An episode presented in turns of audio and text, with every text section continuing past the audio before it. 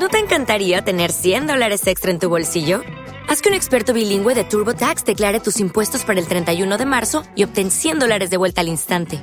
Porque no importa cuáles hayan sido tus logros del año pasado, TurboTax hace que cuenten. Obtén 100 dólares de vuelta y tus impuestos con 100% de precisión. Solo con Intuit TurboTax. Debes declarar para el 31 de marzo. Crédito solo aplicable al costo de la presentación federal con TurboTax Full Service. Oferta sujeta a cambios o cancelación en cualquier momento. Dale más potencia a tu primavera con The Home Depot. Obtén una potencia similar a la de la gasolina para podar, recortar y soplar con el sistema OnePlus de 18 voltios de Ryobi desde solo 89 dólares. Potencia para podar un tercio de un acre con una carga. Potencia para recortar el césped que dura hasta dos horas. Y fuerza de soplado de 110 millas por hora. Todo con una batería intercambiable. Llévate el sistema inalámbrico OnePlus de 18 voltios de Ryobi. Solo en The Home Depot. Haces más. Logras más. En la oscuridad de la noche, cuando la luna se alza en todo su esplendor, los aullidos emergen de las sombras.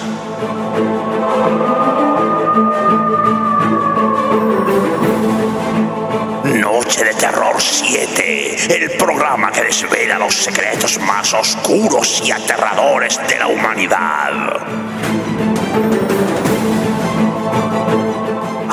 En un mundo donde las bestias acechan en el corazón de las personas. Un lugar donde los aullidos rompen el silencio y la transformación se desata. Prepárate para sumergirte en un mundo de cuentos que te helará la sangre y despertará tus peores pesadillas. ¿Estás listo para enfrentar la furia de la bestia interior? Bienvenidos y bienvenidas a Noche de Terror 7, la noche del licántropo.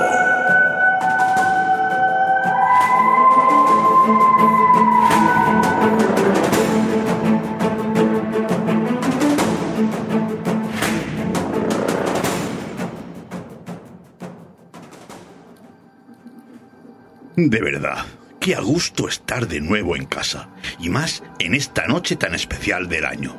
¿Cómo pasa el tiempo? Ha llegado Halloween. Parece mentira. No, sí, sí. Y Legión y yo vamos a preparar la decoración que llevamos el tiempo muy justo. Vamos, Legión. Voy, tío Trauma. Uy, uy, uy, mucha calma veo yo aquí. ¿Y qué más da? Es que es la noche de Halloween, sin duda la más esperada todo el año en martes de terror. Y hoy todo el mundo está de mejor humor. Normal, porque menuda programación vamos a tener esta noche y a lo largo de todo el mes de noviembre. Llega el especial de Halloween de martes de terror, por todo lo grande. 56 relatos desde todas las partes del mundo. Sí, sí, muy bien dicho. Pero venga, que hay mucha faena y no tenemos toda la noche por delante. Además, el público nos está esperando.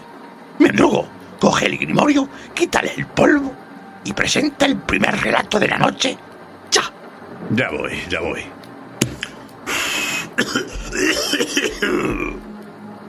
Pues sí que tenía polvo, sí. Pero no pasa nada. En esta noche le vamos a quitar las telarañas. Vamos a ver, vamos a ver qué tenemos por aquí. Uf, menuda pinta tiene esto. Se titula En la noche y nos llega en la pluma de Eduardo Lamiel. Nació en Zaragoza en 1983, aunque ha crecido y vivido toda su vida en Madrid. Es licenciado en farmacia y especializado en el área de calidad. Ocupa su tiempo libre disfrutando de partidas a juegos de mesa, de miniaturas o de rol con su familia y amigos. Actualmente tiene una novela publicada, Legado de Deanar, una historia de fantasía contada en dos tiempos y varios relatos cortos ambientados en el universo de Warhammer 40k, premiados en diversos concursos. Bien, el texto recoge las entradas del diario de un tripulante de una nave con destino a Marte. Poneros en situación. El viaje tiene una duración prevista de 144 días, o lo que es lo mismo, 5 meses. A los cuatro días surgen rumores de un cadáver con marcas de colmillos y garras. 28 días más tarde, aparece un segundo rumor. Y así pasa el tiempo. Lo vamos a escuchar, como siempre, en la voz de nuestras almas condenadas.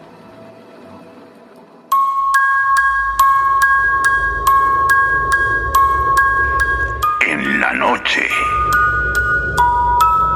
Un relato de Eduardo Lamiel. En la voz de Juanma Villar.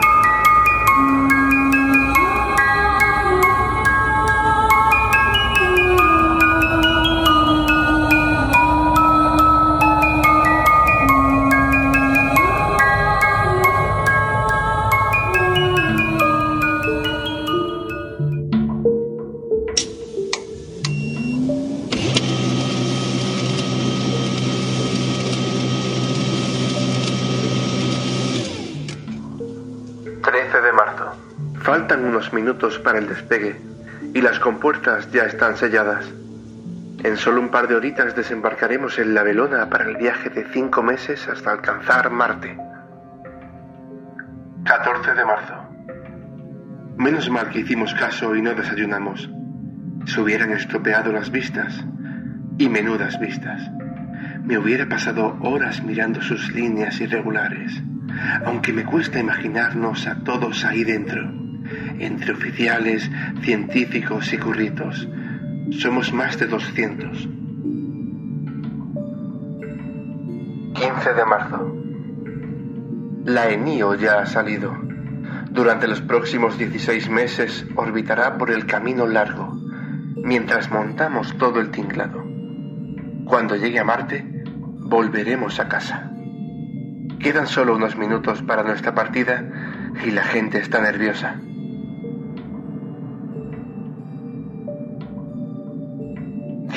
...18 de marzo... Menudos tres días. No he tenido tiempo de ponerme a escribir. He conocido a mis compañeros de habitación. Buena gente. Apenas tenemos nada que hacer y pasamos la mayor parte del tiempo en el camarote, en la cantina o en la sala de juegos. Va a ser un buen viaje. 19 de marzo. Menuda se ha liado. Parece ser que alguien le ha dicho a alguien que un compañero vio un cadáver. No soy de darle pábulo a estas cosas, pero por lo visto estaba mutilado, con marcas de dientes y garras. Todo muy macabro.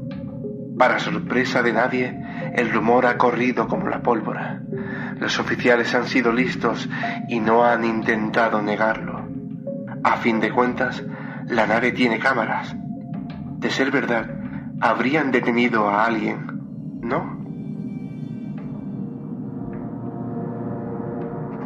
22 de marzo.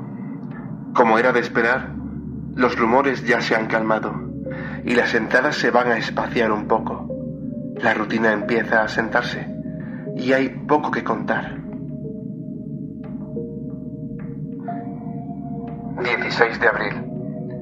Dicen que hay otra víctima.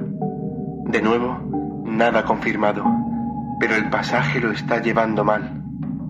Algunos chiflados están soltando teorías locas y ciertos oficiales ahora llevan armas. Por cierto, se suponía que no había ninguna a bordo, Muchos nos sentimos engañados.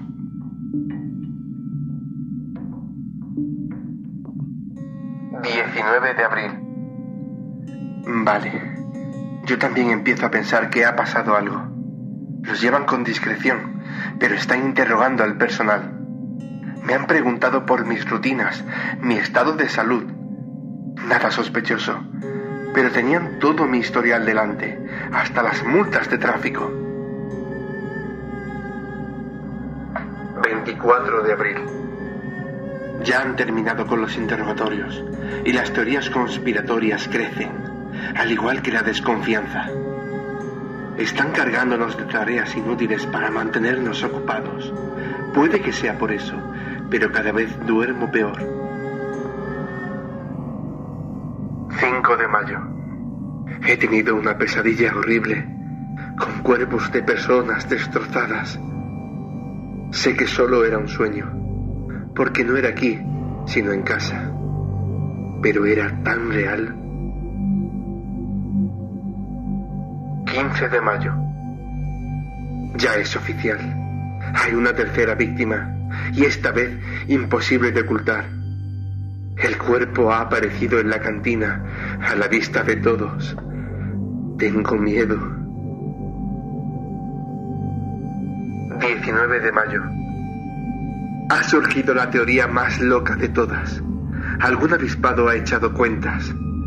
Entre cada víctima han pasado exactamente 28 días, o lo que es lo mismo, un ciclo lunar. Los oficiales y los científicos se burlan de la idea y nadie quiere mentar el nombre, pero cada minuto son más quienes lo piensan. 28 de mayo. Crecen las patrullas y la tensión está a flor de piel. La mayoría habitamos las zonas comunes y apenas veo a otros que no sean mis compañeros de habitación. 10 de junio. Estoy aterrado. Esta noche se cumple el siguiente ciclo. Aunque oficialmente siguen negándolo, se han formado patrullas especiales. Un oficial armado y un miembro de cada cuarto. Nos lo hemos jugado a la pajita más corta. Me ha tocado. 11 de junio. Me tiemblan los dedos al tratar de escribir. Llevo tres pastillas y me he pasado el día con el loquero. Dice que escribirlo me ayudará. No sé, allá va. Esta mañana me han encontrado gritando junto al pulsador de alarma. A mi lado había varios cuerpos. Dios, estaban destrozados. 12 de junio. Me han aislado en un camarote con escolta y me han vuelto a interrogar. Pero sigo sin poder recordar qué pasó hace dos noches. Me dicen que encontraron pelo de animal en los cadáveres. Fuera, el caos es total. Algunos creen que he sido yo. Creo que me quieren linchar. 14 de junio. Han logrado sofocar las revueltas y se ha decretado un toque de queda global. Nadie saldrá de su camarote si no es escoltado. Me han comunicado que seguiré aislado hasta el final del trayecto. Por un lado, me siento más seguro. Por otro, tal vez sea presa fácil. 8 de julio. Me cuesta diferenciar los días, pero gracias al diario sé que esta noche toca. Me han informado que se va a invertir el horario de la nave. Han repartido pastillas y todos debemos mantenernos despiertos. Se avecina un día muy largo y yo ya estoy agotado. Siento que pierdo la cabeza. 9 de julio. ¿O es 10 ya? No sé qué intentaban, pero no ha servido de nada. Un camarote entero no ha reportado esta mañana. Se han suspendido las tareas no esenciales. El que me trae la comida lleva máscara antigas. Creo que están drogándonos a través de la ventilación. Estoy muy cansado. 23 de julio. Estoy asustado. Mucho. Las pesadillas nunca se fueron, pero esta última ha sido... Estaba perdido en un túnel, sintiendo el impulso de perseguir algo intangible. No sé lo que significa, pero no aguanto más. 5 de agosto. Mañana llegaremos a Marte. Han prohibido dormir hasta el desembarco y otra vez han repartido pastillas y suplementos. 6 de agosto. Esta noche no ha habido víctimas. Escribo esto a bordo de la lanzadera de desembarco. Será un aterrizaje movido, pero a mi alrededor veo rostros aliviados. En tierra, la ausencia de atmósfera será nuestra mayor aliada. Si todo se monta según lo previsto, deberíamos estar a salvo. El efecto de las pastillas está pasando me pesan los párpados. Tengo la boca pastosa y me pican las manos. Tengo hambre.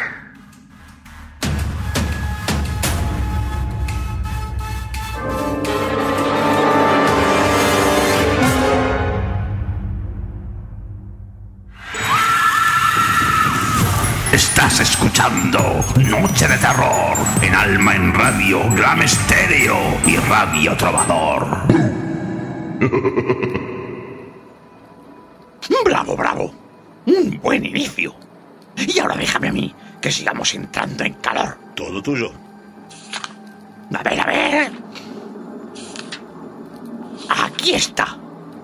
Esto augura éxito. Su título es Las cadenas del Guizotso. Y lo firma Álvaro García de la Rosa, autor de escritos ganadores de concursos como el del Instituto Profesor Isidoro Sánchez de Málaga en 2008, así como ganador del premio local Ateneo de Armilla con su relato Tánatos.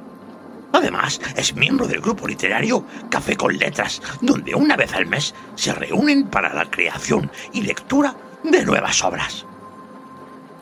También se ha aventurado con la novela de fantasía, siendo su principal proyecto El laberinto 1, Advenimiento, una continuación de la obra de Jim Henson dentro del laberinto y Cristal Oscuro, cuyo primer libro ya está publicado en Wattpad. En las cadenas de Wizotso se expone el caso de un hombre huido de su tierra natal para refugiarse en un viejo hostal del centro de Granada, con la esperanza de dejar atrás su pasado. La pensión de los cinco gatos es real y al verla, especialmente de noche, un escalofrío recorre a cualquier transeúnte que pase por delante, pues guarda un aspecto de abandono y de encerrar algún que otro secreto. El hombre de la historia tuvo que enfrentarse a su propio horror en esta tétrica morada. Dentro relato.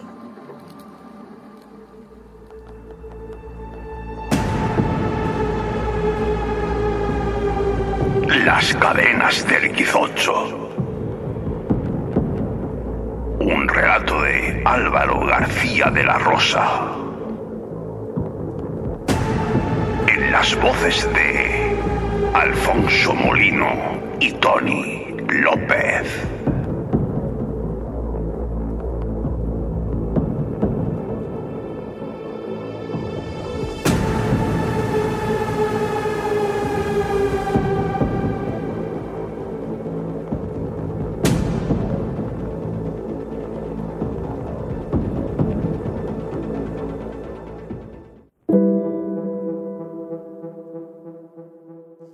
Del norte, Aitor, no es un tipo con mucha imaginación. Si lo sabré yo, que le conozco hace años y nunca ha tenido una idea original para sus novelas. En todos los temas era tan abierto como tedioso, salvo en uno del que siempre fue tan callado como si hubiera hecho voto de silencio. Sobre su vida, allá por Navarra, antes de su brusca mudanza a tierras granadinas. Se instaló en la llamada pensión de los cinco gatos, en la calle Fábrica Vieja, muy cerca de la Plaza de la Trinidad. Un antiguo y destartalado bloque de tres pisos con tuberías a ambos lados de la entrada. El nombre era tan apropiado, pues allí solo debía haber sitio para menos de media docena de huéspedes. Hace poco vino muy excitado, con los nervios a flor de piel y un tintineo metálico resonando en su mochila. Me pidió que le buscara un sitio en las afueras para volver a mudarse ya que él estaría ocupado comprando focos y lámparas para la pensión. Querrás decir para tu cuarto de la pensión, ¿no? Pregunté extrañado. Toda la pensión. Me soltó en un tono aún más aterrorizado. He alquilado por un mes las restantes habitaciones. Yo me quedé del todo confundido. Conocía la escasez de recursos económicos de Aitor y me sorprendió semejante gasto inútil en él. ¿Cómo se te ocurre? ¿De dónde sacarás luego el dinero? Dejaré los estudios por un tiempo y trabajaré. No me importa retrasar mi graduación. Esto es más importante. Por mi vida debo hacerlo. Debo estar preparado. Debo iluminarlo todo. Que no quede ni un rincón oscuro. Es una suerte que la dueña se haya ausentado. Me pareció un desdichado aquejado por un mal que perturbaba sus nervios. No tenía idea de lo que esperaba espantar iluminando toda la pensión, menos aún que era el constante tintineo metálico de la mochila, demasiado ruidoso para ser las llaves. Hice lo que me pidió. Localicé varias casas en el cinturón de Granada y le envié las direcciones junto a números de teléfono, pero no recibí contestación. Durante varias semanas no tuve noticias de Aitor. Tampoco es que tuviera muchas oportunidades de acercarme a verle. Cuánto agradezco ahora no haberlo intentado. Que aquello pasara en el mismo centro de la ciudad. Después de lo que Aitor me contó, no volveré a sentirme seguro bajo la luz de una farola en mitad de la noche porque volví a ver a Aitor al terminar ese mes de aislamiento. Seguía con los nervios destrozados, profundas ojeras y cuerpo famélico. Mantuvo guardia casi cuatro semanas sin apenas descansar por las noches, y aunque llevaba una expresión de sereno triunfo, no borraba las huellas de un profundo terror. Por el amor de Dios, Aitor, ¿qué te ha sucedido? ¿Cómo has acabado así? No hay Dios que nos proteja de lo que vi esa noche, amigo. Y empezó narrando no ese mes en la pensión, sino la razón que le hizo huir de Pamplona. Fue el guizocho. Soltó la palabra que tanto le costó articular. Los andaluces de aquí abajo ignoráis que en el norte de vuestro propio país también existieron leyendas de licántropos. El guizocho es una de ellas. Lo vi allí, tan claramente como te veo a ti. Aunque me tomes ahora por un loco, si bien no me queda mucho para estarlo. Una bestia de dos metros, colmillos afilados, ojos carmesí y una pierna circular. Ah, solo ahora soy capaz de describirla. Y es tal como lo relatan los cuentos. Creí poder eludirla al llevar a rastras las cadenas de las que se había liberado, pero no tardó en darme alcance. Aquel habría sido mi fin, amigo mío, si no fuera por la luz de la luna llena que apareció iluminando la oscura calle. Esa fue mi salvación. No puedes herir al quizocho ni con cuchillos o pistolas. Me río yo de esa fábula de la bala de plata.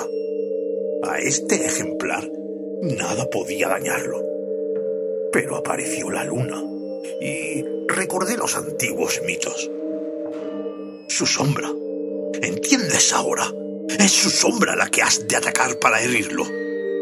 Y los golpes que ha de recibir siempre han de ser impares, o de lo contrario se recuperará. No sé qué habría sido de mí si no hubiera recordado este detalle.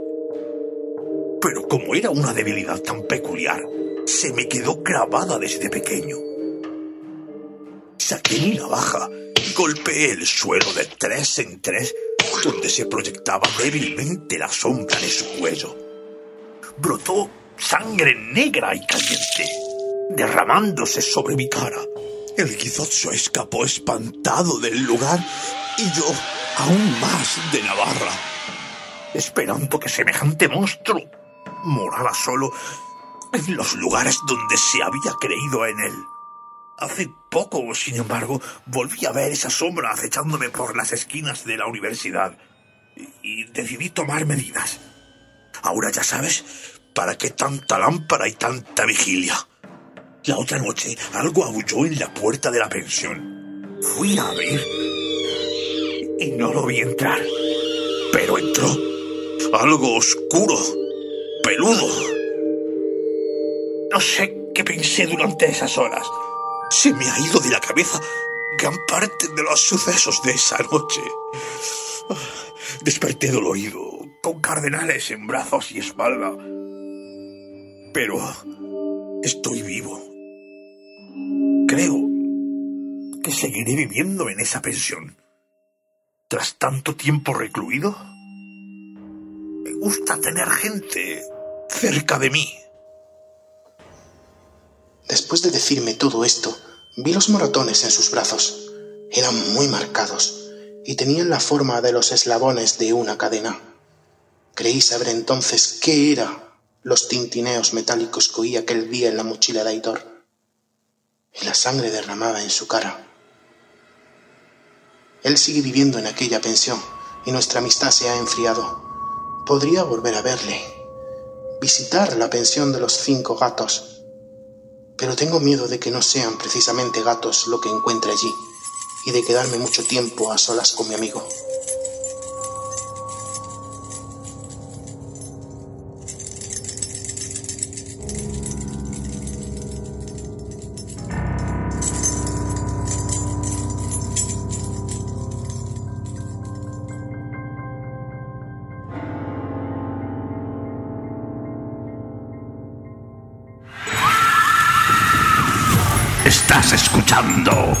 Noche de Terror en Alma en Radio, Glam Estéreo y Radio Trovador.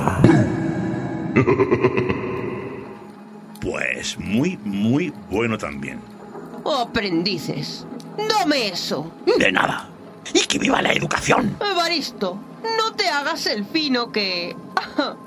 De eso tienes bien poco. Voy a demostraros que yo puedo hacerlo mejor o...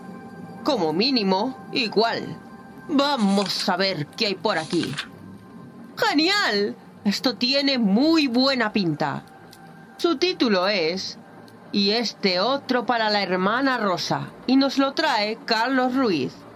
Nació en Eibar en 1987. Siempre le ha gustado leer y escribir. Recibió varios premios en el certamen Naruzco Cecén de artículos y guiones teatrales de su ciudad natal. Posteriormente, ha publicado artículos culturales en la web El Cadillac Negro, revistas como Pluma Abierta y Pulporama y la iniciativa Diario de un Confinamiento. Próximamente, el Festival Azquena Rock incluirá un relato suyo en su libro Conmemoración por su 20 aniversario. Últimamente se dedica a probar suerte con relatos oscuros, influenciados por autores como Stephen King, Ray Bradbury, Charles Bukowski, Raymond Carver y, por supuesto, H.P. Lovecraft y su círculo. El periodismo cultural y las biografías musicales también han sido su gran influencia. La gran parte de su obra entre 2013 y 2017 está en el blog El hombre Uroboros. Residió en Edimburgo desde 2015 hasta mayo de 2023 desde donde participó en la redacción de artículos sobre viaje y turismo en la web Carlos de Ori. Ahora pasa unas vacaciones sabáticas en la montaña palentina, preparando proyectos como una novela de ficción y una recopilación de relatos. Este texto que vamos a escuchar esta noche trata de una granja en la que una mujer vive con muchos niños, algunos hijos y otros sobrinos, y ella Sale de noche a cazar al lobo para que no se coma el ganado. Debido a una travesura de los niños, los castiga embadurnándolos de grasa de pollo para que hagan de cebo para el lobo. Hay un accidente y la mujer...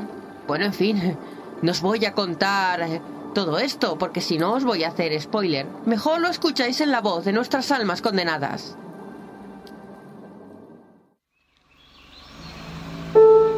Y este otro para la hermana Rosa. Un relato de Carlos Ruiz, en las voces de Daniel Redecillas y Marián Salgado.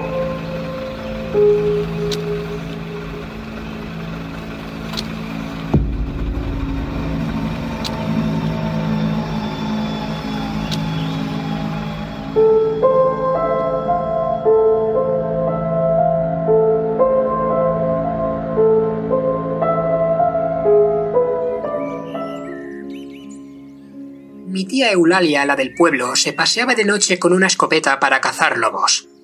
Los zorros podía soportarlos. Al fin y al cabo eran animales cobardes que se llevaban una gallina y salían corriendo. El lobo no.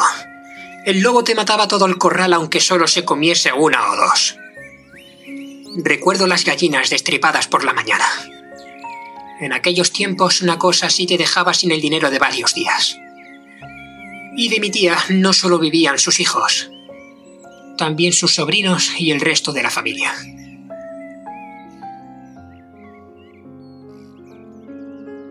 Recuerdo comer pollo amarillo con grasa goteando, espesa, y pasar el resto de la semana enfermo. Todos pasábamos por ello.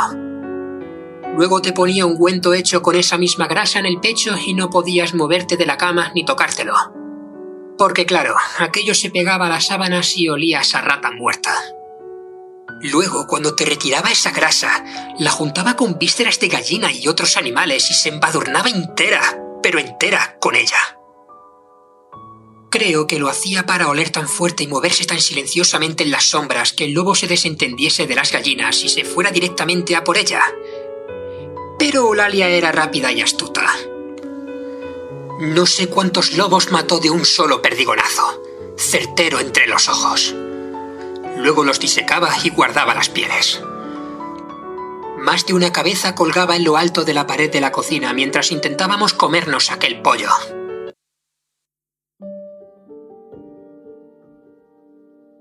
Recuerdo a todos mis hermanos y primos, éramos un montón, intentando descolgar aquella cabeza para jugar con ella.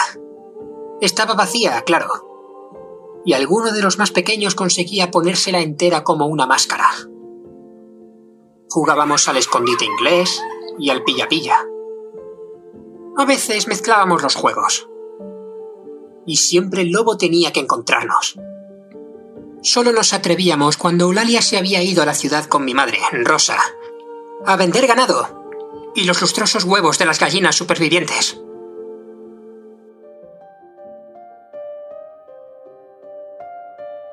Uno de esos días mi primo Santi encontró las pieles. Como no tenía madre, andaba algo más descarriado y se la puso por los hombros. Yo era el siguiente más mayor, ¿entienden? Tenía que ponerme otra.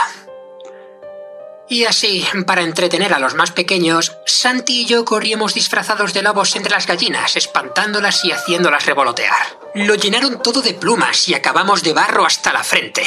Aquella semana no pusieron un solo huevo del susto. Cuando Eulalia se enteró, creo que su hijo Jordi tuvo que chivarse. Nos dio una bofetada a cada uno. Eso no fue lo peor. Embadurnados de grasa y tripas de gallina, desnudos, nos ató a un árbol cuando cayó la noche. Sé que resulta difícil de creer, pero así sucedió. Por una vez no fue ella quien se puso aquel repugnante cebo.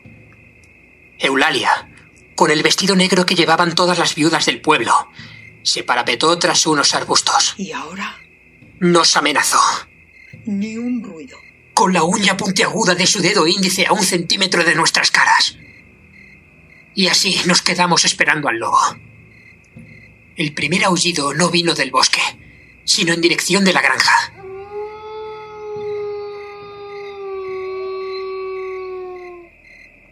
Santi y yo llorábamos en silencio, inmóviles y sudando. La grasa nos corría por la piel. Recuerdo cómo me habían emplastado un puñado de mollejas en mis diminutos testículos. Si el lobo venía, ya sabía dónde atacaría primero. Invisible, Eulalia sujetó la escopeta, lista para matar. Y en un instante varios aullidos se elevaron en la noche, justo antes de que una figura se moviese hacia nosotros como una centella.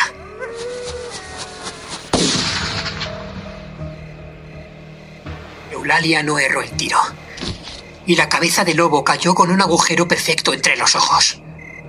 Pero tras ella, pieles de lobo se detuvieron al mismo tiempo que los aullidos.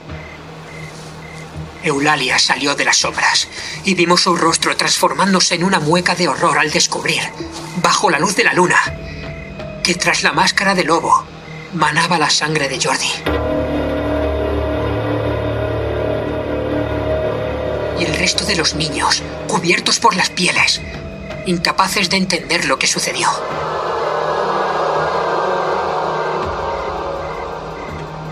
Solo era un juego para ellos en medio de la pesadilla. Mi madre vino desde la granja recién despierta, observó la situación y le dio una bofetada a su hermana, que tenía la escopeta atenazada entre sus manos. Enterramos a Jordi días después. Huelga decir que no volvimos a pasar por aquel sitio. Ni nosotros ni los hijos que le quedaban a Eulalia. Alguien se los llevó a la ciudad. Como hicimos mi madre y yo con Santi Mi tía se quedó sola en el pueblo, loca, vagando por los campos sin soltar la escopeta, hasta que un día no se supo más de ella.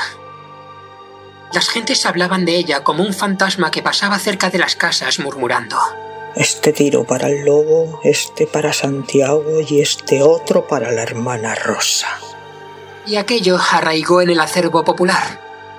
Y no hay quien no haya escuchado la leyenda de Eulalia Matalobos.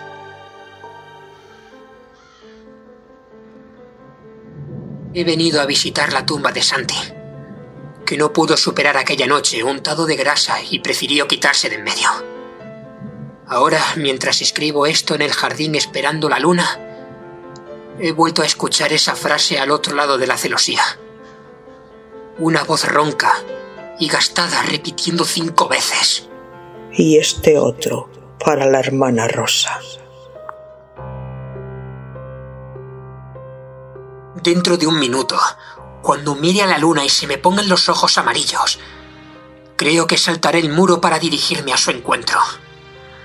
Han sido muchos años destripando gallinas, y como decía mi madre, si Eulalia no quiere descansar en paz, alguien tendrá que ayudarla. En cuanto lance mi aullido, solo espero que aquella vieja escopeta se encasquille justo antes de meterme un tiro entre los ojos.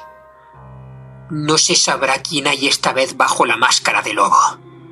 Y si me mata, aún queda mi madre. Nuestra estirpe y nuestra sangre nos embadurnarán de grasa así como así. Y este otro para la hermana Rosa.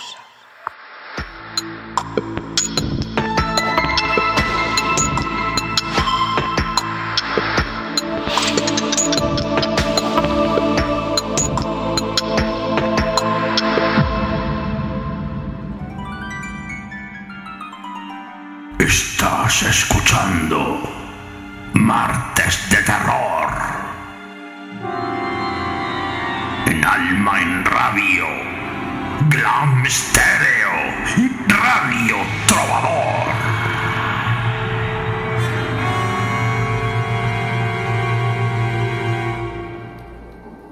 Pues está genial.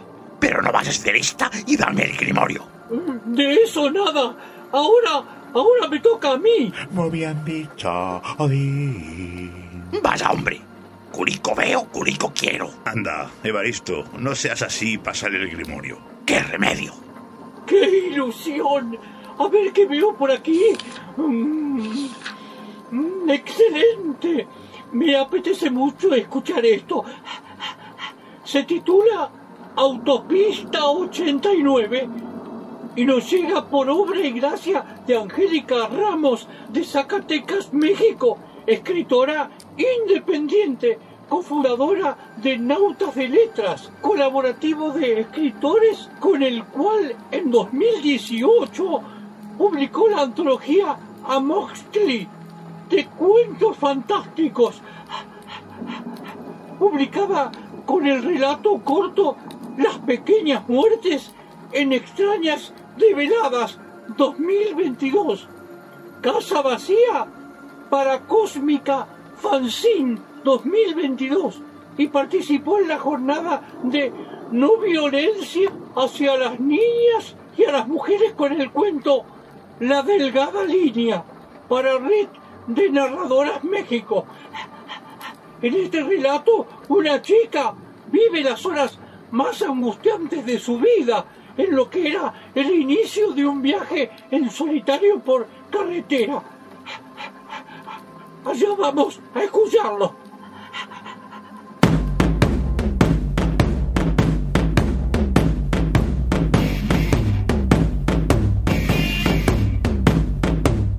Autopista 89. Un relato de Angélica Ramos. En las voces de Mercedes García, Tony López y Nieves G. Briones. Parece que va a llover. ¿Sabes? Me gusta manejar así, en la carretera desierta y con la brisa fresca de una tormenta y algo de buena música. ¿No crees que es agradable? El hombre saca de su bolsillo un cassette de The Doors. Comienza a sonar Riders on the Store mientras enciende un cigarrillo. Mira por el espejo retrovisor y continúa charlando. Debo decir que me disculpo por nuestro altercado en la gasolinera. Era tanta mi urgencia por partir que no dejé que llenaras el tanque. Pero no te preocupes. En el mapa que empacaste en la guantera dice que hay otra a 10 kilómetros de aquí. Espero que no sea muy concurrida. No hablas mucho, ¿verdad? Así es mejor. Me gustan las mujeres calladas. El automóvil avanza sobre la carretera mientras un banco de nubes grises y densas se asientan sobre esta. La quietud del semidesierto de vez en cuando se rompe por el sonido retumbante de los truenos y el horizonte es azotado por los rayos que iluminan el asfalto. Te soy sincero. La verdad aún no sé a dónde iremos. Lo que sí es seguro es que saldremos de la autopista. Lanza una bocanada de humo del nuevo cigarrillo que ha encendido. Por lo pronto, pienso llenar el tanque, comprar más cigarrillos, algunas sogas, una pala y manejar hasta que amanezca.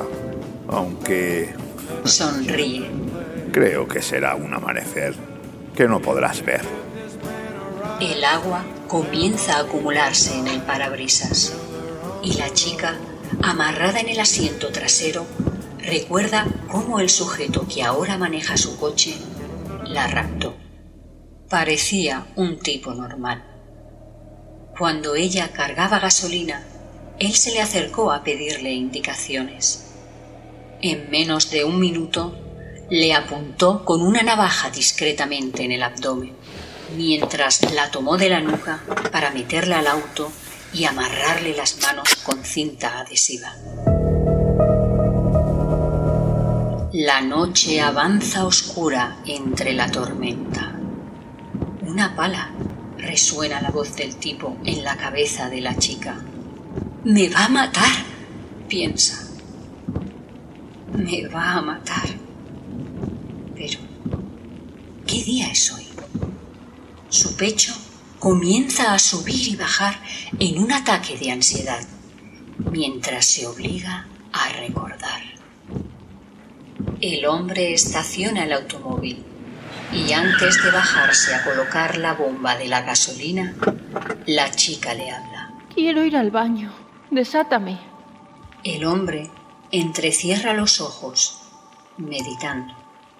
Después escupe al suelo. Observa el lugar vacío.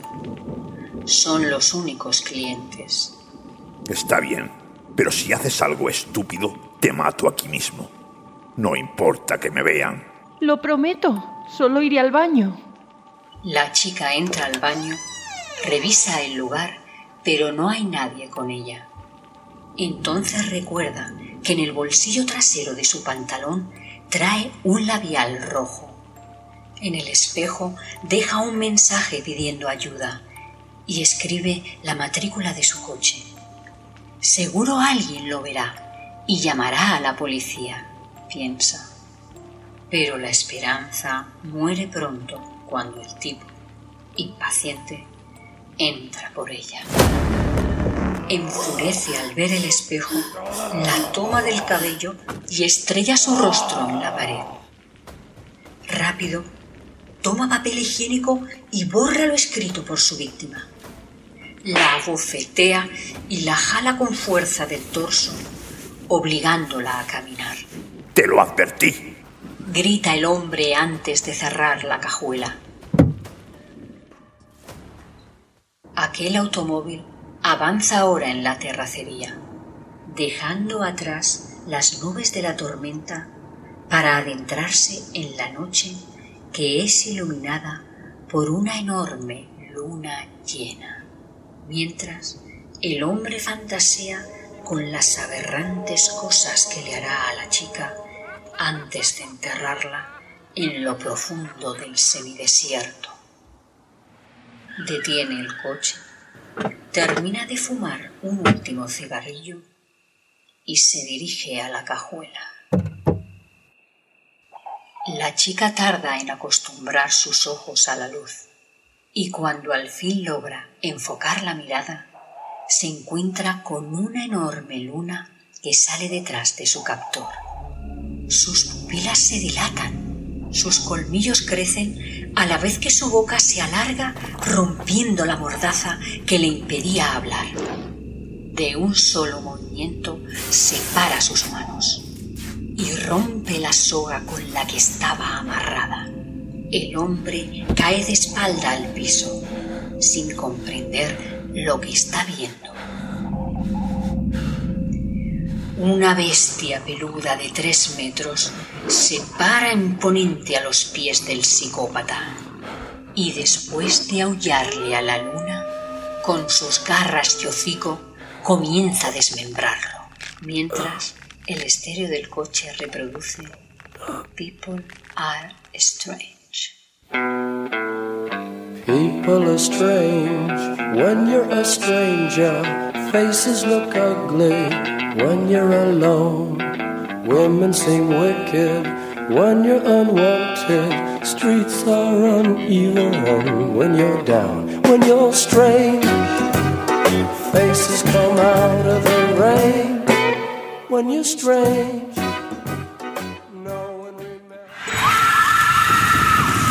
Estás escuchando Noche de Terror en Alma en Radio, Estéreo y Radio Trovador. Muy bien, sí. Muy angustiosa. Uno que sabe. Y yo también sé. ¡Onda! El desaparecido en combate. Menos coñas y más pasarme el grimorio. Que yo he venido aquí a participar en el especial de Halloween. Todo tuyo, Pelma. A ver, veamos. Aquí. Esto se titula La Noche del Aullido y lo trae Leonardo Martínez, originario de Baja California, en México, criminólogo y DJ, nijailista y marxista.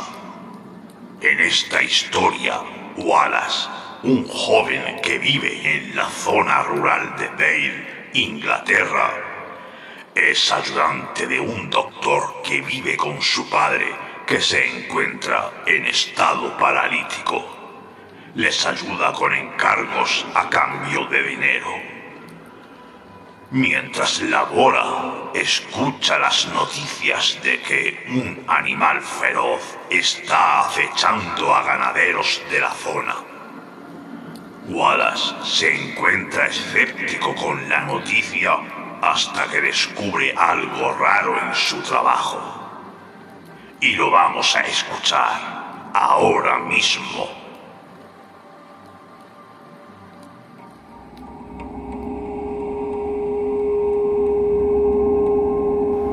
La noche del aullido.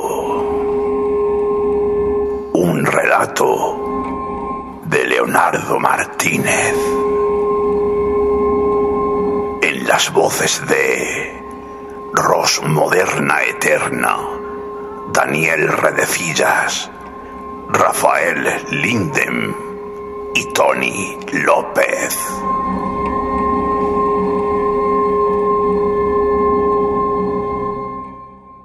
20 de septiembre de 1927, en la ciudad de Dale, Inglaterra. Eran días oscuros y preocupantes para las zonas rurales de la ciudad.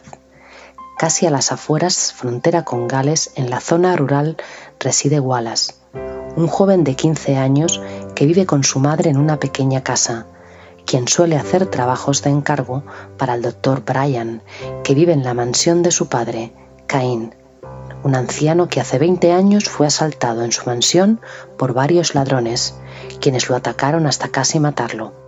El pobre hombre ha vivido en estado degradante que no puede mover sus miembros, perdió el habla y al parecer la memoria.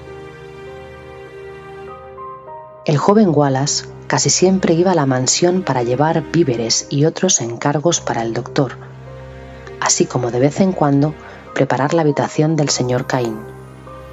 Antes de salir de su hogar, su madre le advirtió que no perdiera el tiempo fuera y que fuera a hacer lo que tenía que hacer, ya que escuchó por la radio acerca de varios ataques en la zona rural, específicamente los ganados de algunos campesinos. Wallace respondió que no se preocupara y que regresaría pronto. De camino hacia la mansión observó a unos sujetos comprando los periódicos y gritando que la bestia había atacado de nuevo. ¿Qué os pasó? preguntó Wallace. Uno de los sujetos le mostró el periódico en donde se lee que el campesino O'Dowell fue asesinado junto con todo su ganado. Este se defendió, pero fue inútil. Fue mordido de forma letal en el cuello, lo que le provocó un desangrado hasta la muerte. Las autoridades están a la caza de tal animal peligroso. Uno de los señores mencionó que se trataba de algún lobo feroz a la caza. Otro desmintió tal cosa y dijo que el campesino pudiese haberlo matado con su arma antes de que se le echara encima. El más paranoico dijo que se trataba de un hombre lobo. El siguiente se rió y dijo que no, que se trataba del conde Drácula, quien quería volver a Inglaterra. Como sea, Wallace le devolvió el periódico y se marchó. Al llegar a la mansión, saludó al doctor, quien le agradeció por la radio el doctor le preguntó que si trajo lo que le pidió, se lo entregó y le pidió que si podía arreglar la cama de su padre. Al llegar a la habitación estaba el padre del doctor, el señor Caín, en una silla de ruedas mirando hacia la ventana. Este lo observó, pero el señor no respondía. El doctor subió y los observó. Está esperando la luna llena. El doctor se rió, explicando que era una broma. El joven tendió las sábanas y se despidió del anciano. Al bajar, observó que ya casi anochecía. Debía apresurarse para que su madre no se enojara. El doctor le dio las gracias por ayudarle y subió las escaleras hacia el cuarto de su padre, no sin antes pedirle que cerrara la puerta con llave al salir de la mansión. El joven Wallace, antes de irse, observó una nota que dejó el doctor en la sala, en la cual se leía Virus de licantropía. Regeneración. Le llamó la atención. Escuchó susurros arriba y antes de salir cerró la puerta quedándose dentro, dando la impresión de que se había marchado. Subió hasta arriba, acercándose a la puerta para escuchar al doctor que hablaba con su padre. No debiste matar al campesino. Si la gente descubre la naturaleza de los ataques, descubrirán la verdad y volverán a hacerte daño. ¿De qué habló el doctor? Pensó Wallace. Sé paciente. Poco a poco, la sangre de otros animales restaurarán tus células y volverás a recuperar el control de tu cuerpo. Sé que la sangre humana acelera el proceso, pero no puedes dejar que te descubran, padre.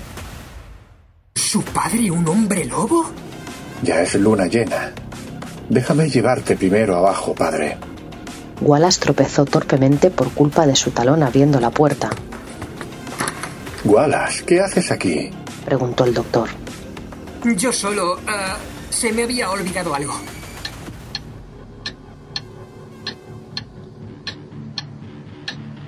El doctor observó el gran reloj de la habitación de su padre y pensó que era demasiado tarde para ayudar a Wallace. La luna llena había aparecido. Su padre, Caín, quien yacía postrado en una silla, comenzó a alterarse. Sus huesos crujían fuertemente, se escuchaba como si estrujaran botellas de plástico. Su vello comenzó a crecer rápidamente. Sus extremidades estaban haciendo más largas. Las uñas crecieron. De su boca asomaban largos colmillos caninos. El doctor se apartó de su padre huyendo de la habitación. Wallace no creía lo que veía, pero pensó lo mismo que el doctor y echó a correr. Caín el anciano cayó en una dolorosa metamorfosis llena de dolor, ya que todos sus huesos se moldeaban y se alargaban. En los cinco minutos más largos de su vida se había convertido en un hombre lobo, quien a cuatro patas corrió escaleras abajo. Wallace no pudo escapar de la sed de sangre del hombre lobo. El doctor, escondido en una habitación forjada en plata, observó cómo su padre masacraba al muchacho hasta que tomó conciencia y por voluntad propia volvió al estado humano de manera igualmente dolorosa a la transformación. Hijo mío, gracias por darme al muchacho. Me he recuperado totalmente de mis lesiones provocadas por los cazadores. Ahora es tiempo de vengarme de esta maldita gente.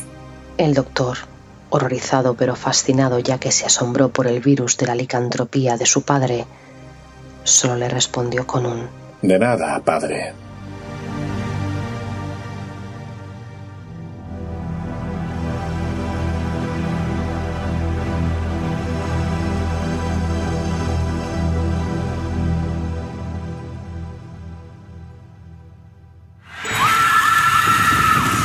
Estás escuchando Noche de Terror en Alma en Radio, Gram Estéreo y Radio Trovador. Pues no lo has hecho mal, friki. Ya podía ser la mitad de inteligente todo lo que hablas. ¿Habéis visto lo chula que hemos dejado la casa Legionillo? Ya podéis darnos las gracias. Como si nadie os hubiese pedido que colgaseis todos esos monigotes. Evaristo, eres muy desagradable. Maldito viejo cretino. Pues ahora te jodes, porque voy a ser yo la que coja el grimorio y presente un relato. Bien dicho, Legión. Eh, sin que sirva de precedente. Vamos a ver. Seguro que esto está chuli. Se titula El mayor de mis miedos y lo firma Lucas Naranjo, a quien podéis encontrar en Twitter como arroba sangretano y ahí seguir sus publicaciones. ¡Que sueñe ahora mismo!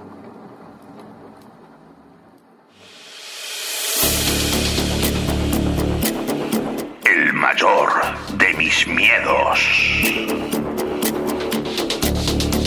Un relato de Lucas Naranjo. En la voz de Adrián Ortiz.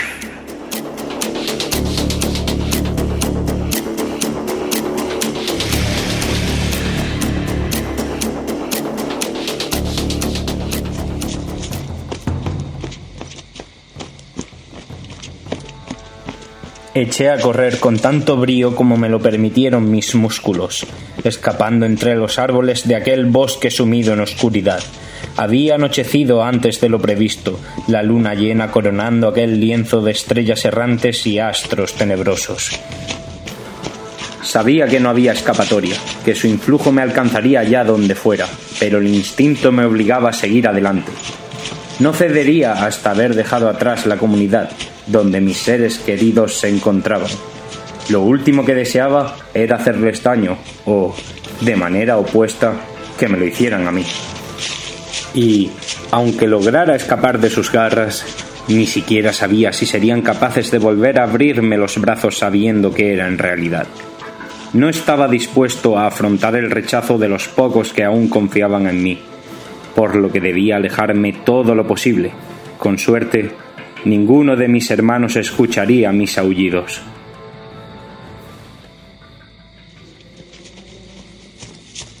Atravesé la arboleda a toda velocidad, deslizándome a través de las fúnebres acacias que ascendían hacia el cielo. Baldeé el río que serpenteaba media región, mojándome con cada brinco indiscreto. Coroné los riscos de piedra caliza, descendiendo con premura para tratar de minimizar posibles rasguños. Cualquier derramamiento de sangre podía costarme caro en territorio hostil. Luego no podía dar un solo paso en falso. No obstante, encontrándome a los pies de un promontorio abrupto, entendí que no podía seguir huyendo. El astro lunar había alcanzado su punto álgido y mi tiempo se había acabado. Busqué alguna caverna horadada en la roca, algo que pudiera proporcionarme un refugio durante la noche aciaga y mantenerme a salvo de cazadores y bestias. Sin embargo, el lugar no ofrecía más que pinos, matojos y algún que otro terraplén recubierto de vegetación otoñal. También había varias hendiduras en la tierra, pero nada que pudiera esconder algo de mi tamaño. No sabía lo que me depararían las próximas horas, pero estaba claro que habría que afrontarlas en la más hostil de las situaciones. Así pues, consciente de que no podía luchar contra la maldición, me dejé caer al suelo y cedí. Aullé al sentir cómo mis células se contraían y dividían, alterando mi composición orgánica para convertirme en algo distinto.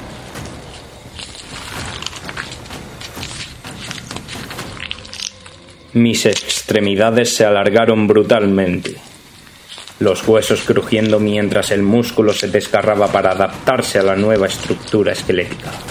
La cabeza comenzó a arderme como si fuera a estallar, un pitido abriéndose camino a través de un cerebro incapaz de soportar más dolor.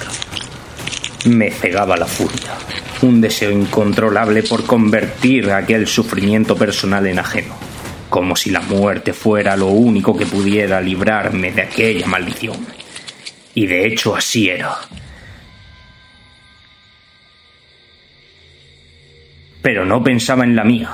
La rabia que empezó a poseerme deseaba volcarse sobre la primera forma de vida que se cruzara por delante, sus sueños convertidos en regueros de sangre fresca. Cada vez me sentía más distante de mi auténtica naturaleza, despojado de todo lo que conocía y de mis escasas necesidades. Aquella regresión terminaría tan pronto como volviera a relucir el sol en el alba. Pero las horas venideras me resultarían tan tediosas que acabarían conduciéndome a la suprema desesperación. Y así fue como, renovada mi conciencia, me vi convertido en algo distinto y aterrador. Mis afiladas garras habían desaparecido, sustituidas por unos pequeños muñones de carne terminados en uñas de aspecto endeble. Mis patas ya no gozaban del poderío de antaño, trémulas y dispares como cuatro ramas caídas. Ni siquiera podía sentir ya las sacudidas del rabo, completamente desintegrado al parecer, e incluso me había desprendido del pelaje. En su lugar no veía más que una tez pálida y frágil, descubierta y fácilmente penetrable. Desde luego había hecho bien en alejarme de la manada. Me habrían despedazado en cuestión de segundos de haberme visto así. Pero aún peor me resultó llevarme aquellas nuevas zarpas a la cara, descubriendo que mi morro se había esfumado. En su lugar encontré un rostro prácticamente plano, de cuencas oculares pequeñas y labios prominentes. La nariz apenas sobresalía y ni siquiera podía percibir humedad en su superficie, limitada además a un corto alcance sensorial. Tampoco podía mover las orejas, quietas junto a las sienes, y los ojos no me permitían entrever nada en la oscuridad imperante. Una noche más, el mayor de mis miedos se había hecho realidad. Una noche más, la debilidad de mi maldición amenazaría con poner fin a mi vida. Una noche más, vestiría la piel de mi único enemigo en la mayor humillación que un lobo pudiera conocer.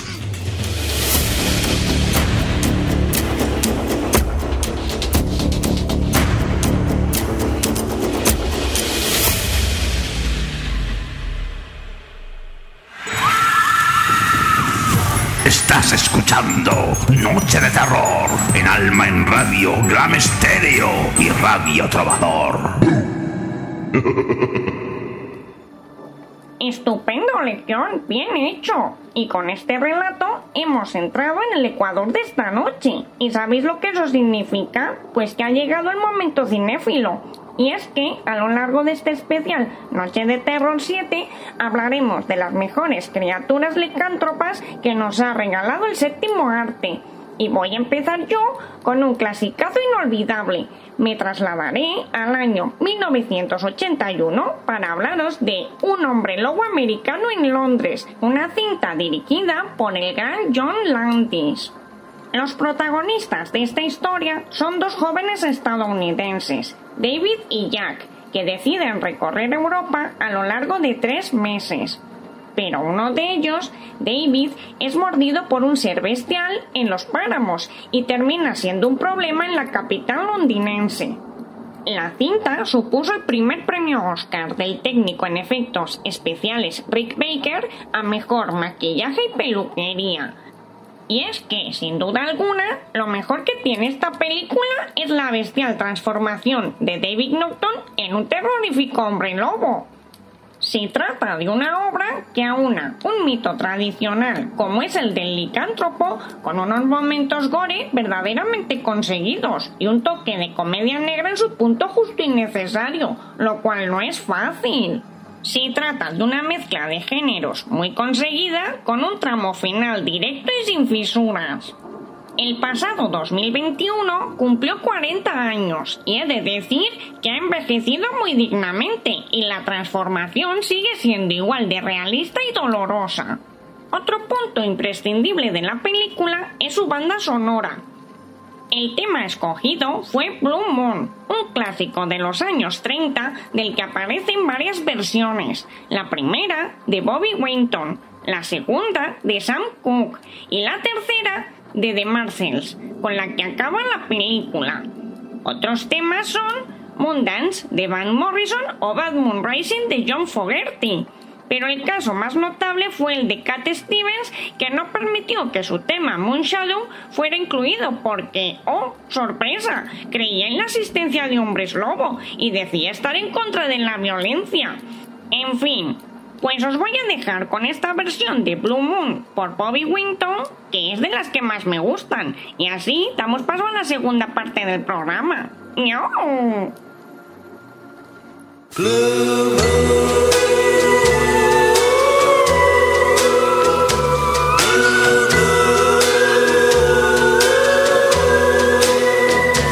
¡No! You saw me standing alone without a dream in my heart, without a love of my own. Blue moon, you knew just what I was there for. You heard me saying a prayer for someone I really could care for. And then there suddenly appeared before me the only one my arms will ever hold. Heard somebody whisper, please adore me. And when I looked, the moon had turned to gold.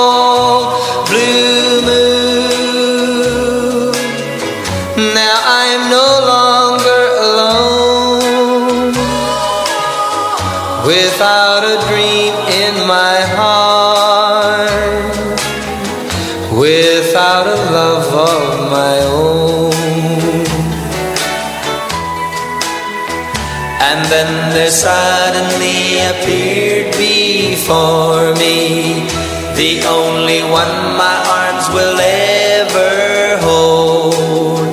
I heard somebody whisper, please adore me. And when I looked, the moon had turned to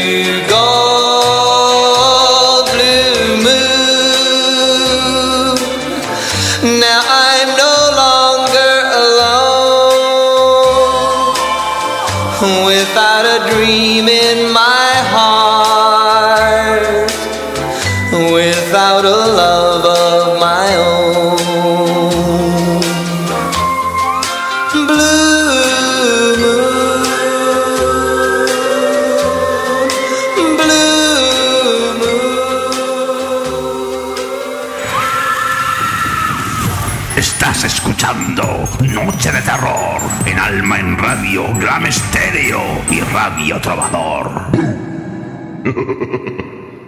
Pues muchas gracias, Trauma, por haber recordado este gran clasicazo y habernos traído este maravilloso tema. Tú sí que sabes, Tony. Y ahora, Si os parece, vamos a continuar porque no hay tiempo que perder en esta noche. Veamos. Bien, y vamos a abrir esta segunda parte con A través de la ventana, un relato de Lucía Pérez Lorente. Lucía nació en Málaga un 30 de junio de 1981, en un barrio de trabajadores. Con la inquietud por escribir desde edad temprana y algunas novelas cortas rosas escritas en su niñez, nunca se ha dedicado firmemente a hacerlo. Lleva más de 20 años en el mercado laboral como camarera de pisos, limpiando en un office las zonas comunes de hoteles y una fábrica. Actualmente lo hace en comunidades. No hace mucho comenzó un blog para intentar ver lo poco valorada y sacrificada que es su profesión. El cuartillo de la limpieza.blogspot.com es un lugar donde muchas como ella pueden sentirse identificadas y comprendidas. Lo más importante de su vida y de lo que más orgullosa se siente es de la familia que ha creado con su marido.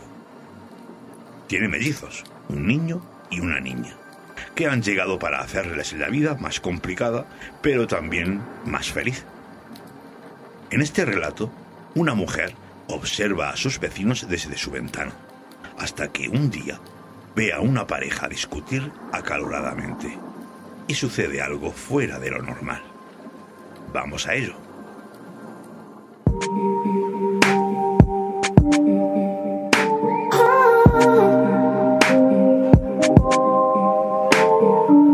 A través de la ventana, un relato de Lucía Pérez Lorente. En las voces de, por orden de aparición, Nieves Gebriones y Tony López.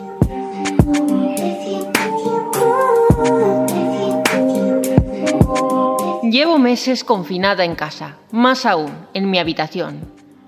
Mis ganas de salir se esfumaron cuando llegó un gran hartazgo de escuchar a gente y al ruido que inundó mi mente se le sumó una profunda tristeza que provocaba que no quisiera levantarme ni para ir al baño.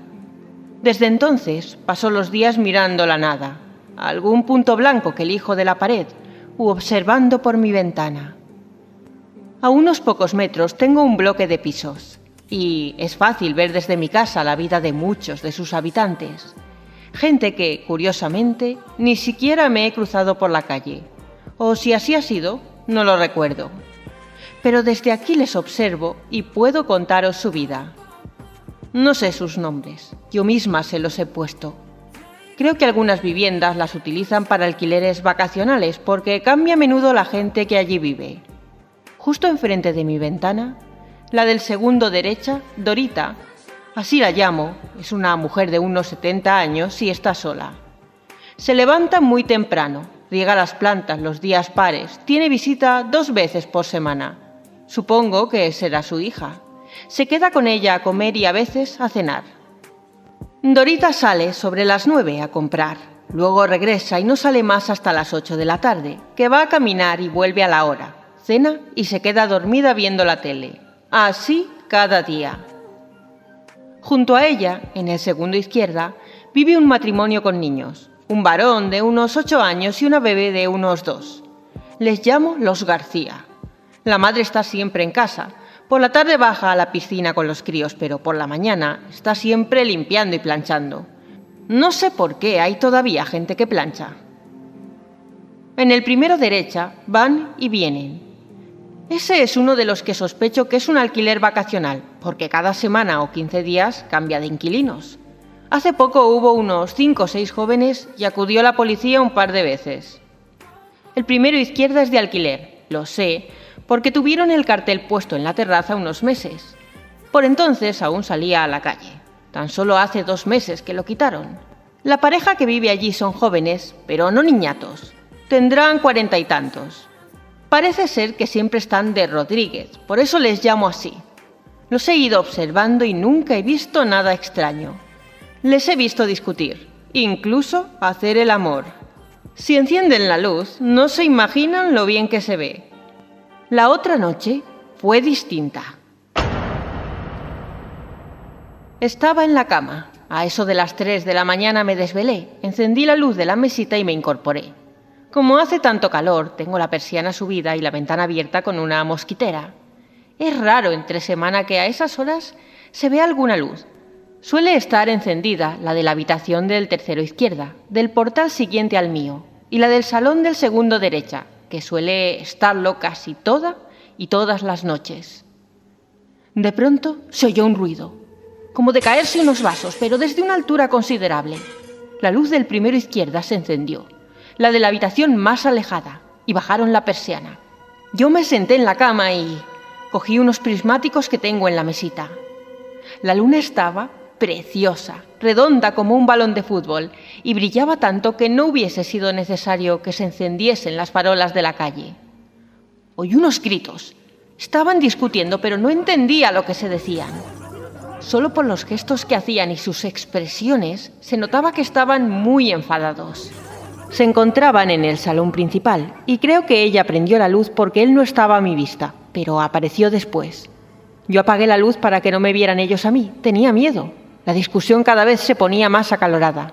Entonces, ¡oh Dios! Empecé a oír como un aullido, pero era tan agudo, tan la señora Dorita también se despertó porque encendió la luz, aunque no se asomó.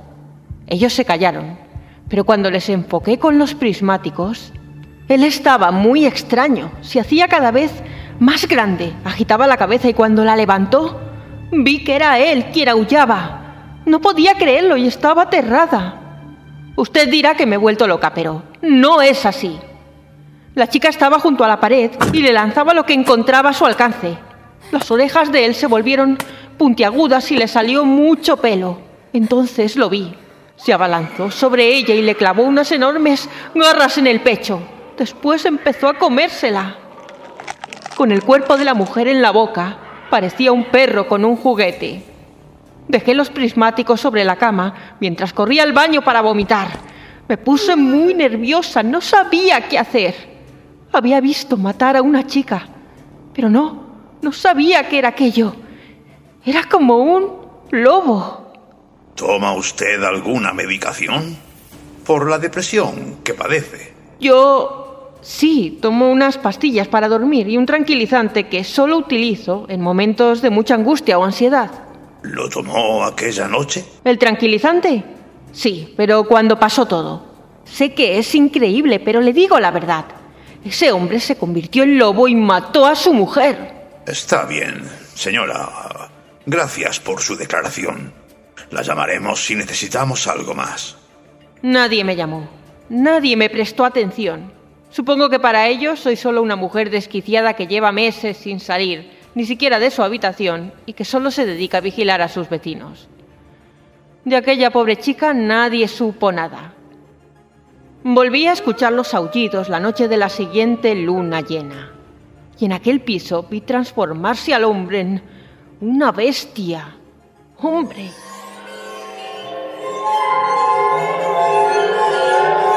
Han pasado dos lunas y ha vuelto a suceder, pero discute con una mujer distinta.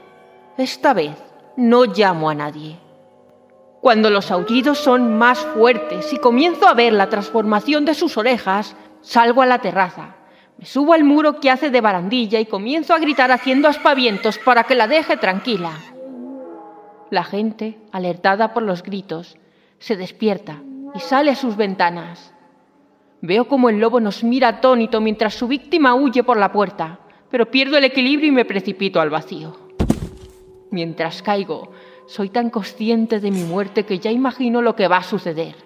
Cuando mi cuerpo aún caliente yazca en el asfalto con un rastro de sangre en la carretera, algunos comentarán, ya se sabía que algún día pasaría esto.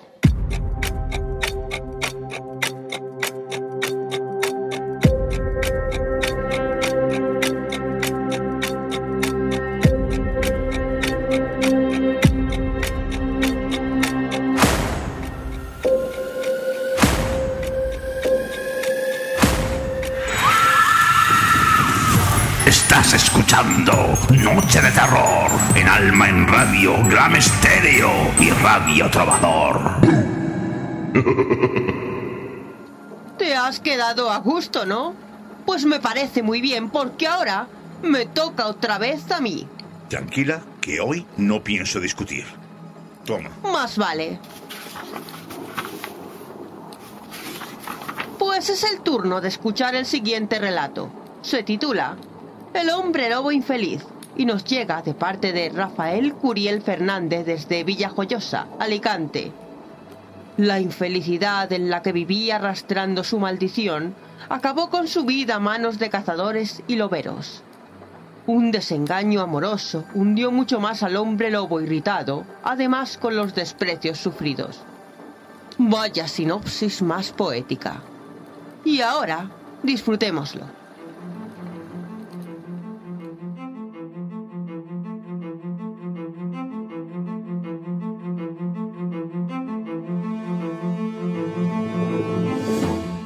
Hombre lobo infeliz.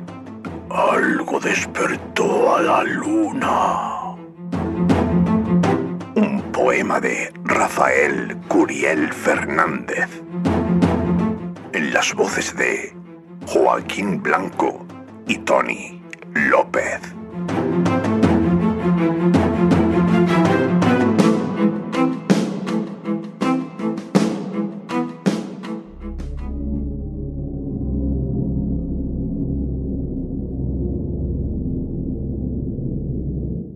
De una noche lúnera le embelesó, dejando su sueño eterno en el aullido. Confesó. Debo ser fiero y cruel, ya que es una obligación. Soy Canis lupus, nacido sin ninguna compasión. De reflexión en reflexión estuvo toda la noche. Razonó su proceder sin hacer ningún reproche. Cavilando, muy malvado y con mortales heridas, se sintió tan infame por acciones desmedidas. Aquel chucho largo que lanzó su prometida le dejó tan indefenso que desatendió su huida y a partir de aquel momento elevó su crueldad, mostrando sin más rubor su longeva fealdad. Como queriendo empezar, porció en ser diurno y muy lejos de atinar se transformó en taciturno. Poniendo su empeño por momentos, convencía más. Le abandonó la suerte y se trocó en arpía. Se miró muy resignado en el espejo de una ría y permaneció inmóvil mientras su vello crecía. Nadie tratará conmigo, ni los lobeznos tardíos. Mi aspecto horripilará. No disfrutará amoríos. Se refugió entre tinieblas y buscó la oscuridad. Con perversas vigilancias eligió en desigualdad, acechando nocturno, a una muy bisoña verdad, la envolvió en sus fauces, negándole la piedad. Al encontrarla desvalida, decidió mordisquear y convirtió a aquella joven en sicaria. Sin llorar desde entonces, a la noche se les ve deambular, provocando desgracias con horror y sin saciar. No te elegí sin motivo, pues te parecías mucho a quien le di mi corazón y me declaró chucho, sin importarle aquel daño fue irreparable. Lo remató con saña y me proclamó detestable. Aunque lo deje en escritos, nadie me entenderá. Solo mi brutal fiereza a cualquiera le recordará los amores desgraciados, origen de mi anatema. No se narrarán en cuentos y tampoco mi dilema. Nunca quedará en leyenda, solo por su olfatear. Habría sido candoroso si renunciase a inmolar. La naturaleza manda y solo tendrá que ahuyentar a cazadores y a llegados para apresar.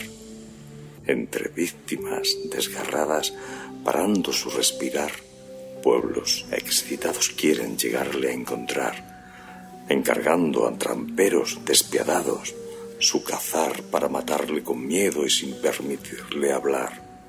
Con trasnochar alevoso destaparon su secreto y quedó identificado y descubierto al completo. Prepararon la emboscada a perpetrarla con sol y cuando llegó a su hogar le bañaron en alcohol.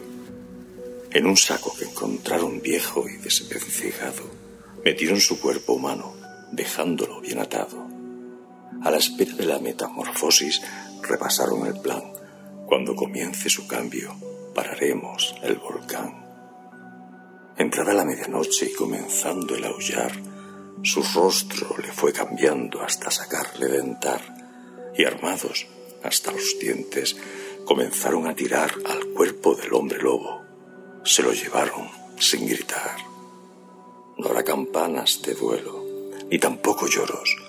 Su sangre ya derramada escapará por los poros, porque una maldición aviesa condenó su vida, que ahora yace entre frío, aterida y confundida. En los infiernos loberos, donde condenados van, se encontrará camaradas de fechorías con plan, lamentando con blasfemias, que hizo, a su pesar sin disfrutar, regocijos por su oficio de asesinar. Finalizaré este romance triste y también aciago, dejando este alegato que ahora mismo satisfago. Nací en la desazón que me dejaron mis ancestros, sin permitir mi renuncia a ocasionar siniestros.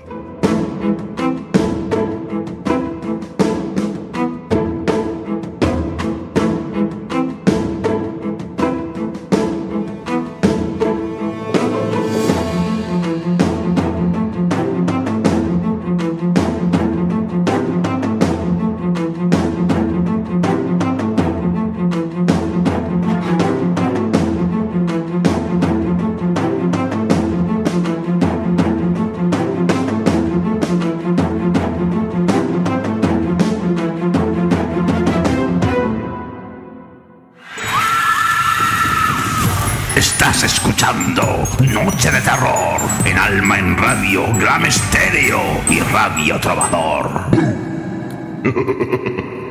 Pues sí, muy chulo. Y ahora como yo soy el anfitrión y me da la gana, pues voy a volver a presentar otro relato. Pues toma, con tu pan te lo comas. Y bien a gusto. A ver, esto se titula El Profeta y nos llega en la imaginación del autor sevillano Rafael Linden, director y editor jefe en Ediciones Verlachi. Este relato nos recuerda que los sueños pueden ser nuestra mayor esperanza. Espero que lo disfrutéis.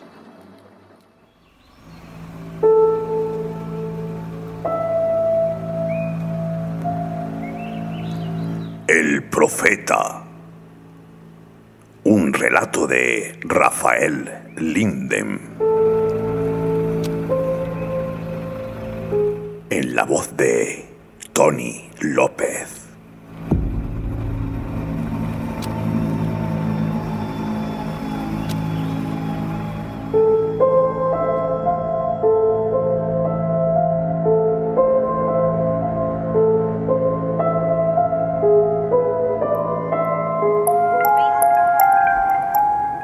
El sueño de pisar el suelo cubierto de ceniza siempre estuvo ahí, de caminar como un hombre bajo un cielo despejado, repleto de estrellas nítidas y excepcionalmente brillantes sobre un fondo oscuro y sin reflejos, carente de profundidad, como una bóveda pintada a mano, con pequeñas pero intensas pinceladas de azul y blanco fluorescentes.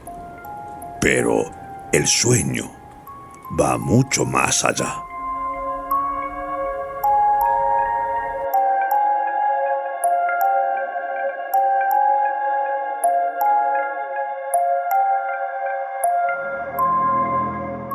La luz del sol no da tregua. Un destello blanco por el lateral del casco obliga a desviar la mirada hacia el desierto de polvo y rocas que se extiende delante. ¡Qué belleza! Dejar atrás a los demás facilitará las cosas. Ellos ya son felices tomando muestras o haciendo mediciones sísmicas. Son libres de desperdiciar un momento así. Pero los sueños no se hacen realidad todos los días y semejante milagro no vuelve a repetirse. Oportunidades así se paladean antes de que el módulo se pose en la superficie. Mientras, se participa en la construcción de la base. Cuando el vehículo se pone en marcha y corre hacia la nada. Lejos de ojos curiosos, hasta que las baterías se agotan y es necesario seguir a pie. Porque es necesario seguir. Una fuerza imperativa, inevitable, que grita con fuerza un nombre, pide que sea así. Un nombre auténtico, no el que va escrito en el traje a la altura del pecho.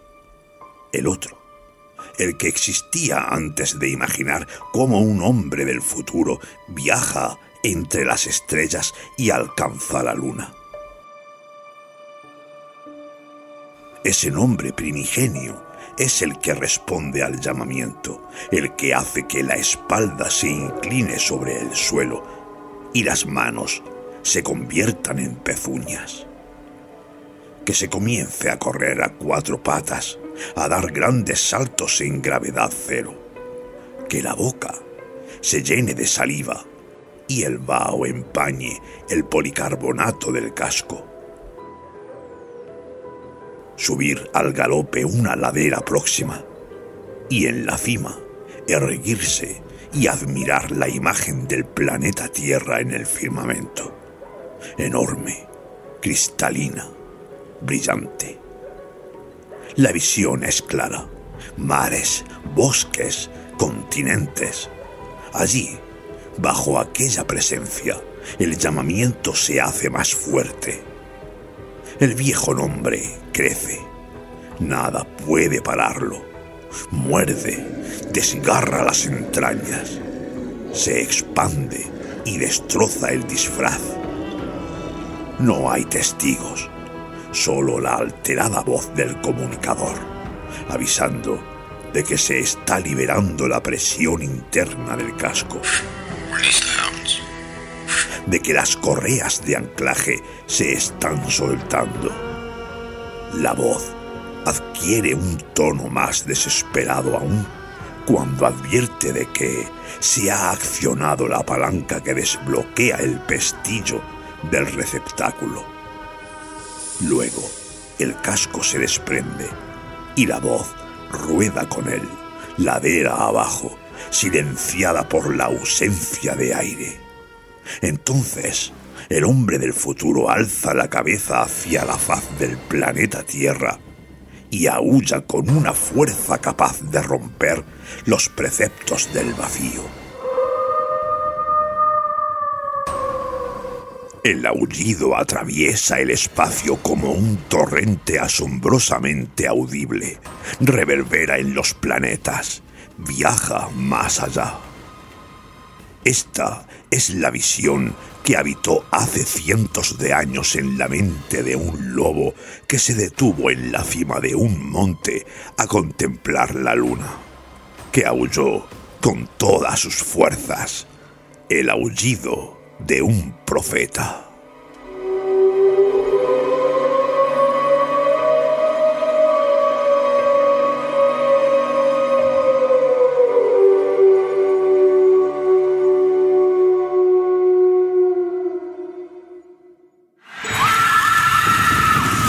Estás escuchando Noche de Terror en Alma en Radio, Glam Estéreo y Radio Trovador.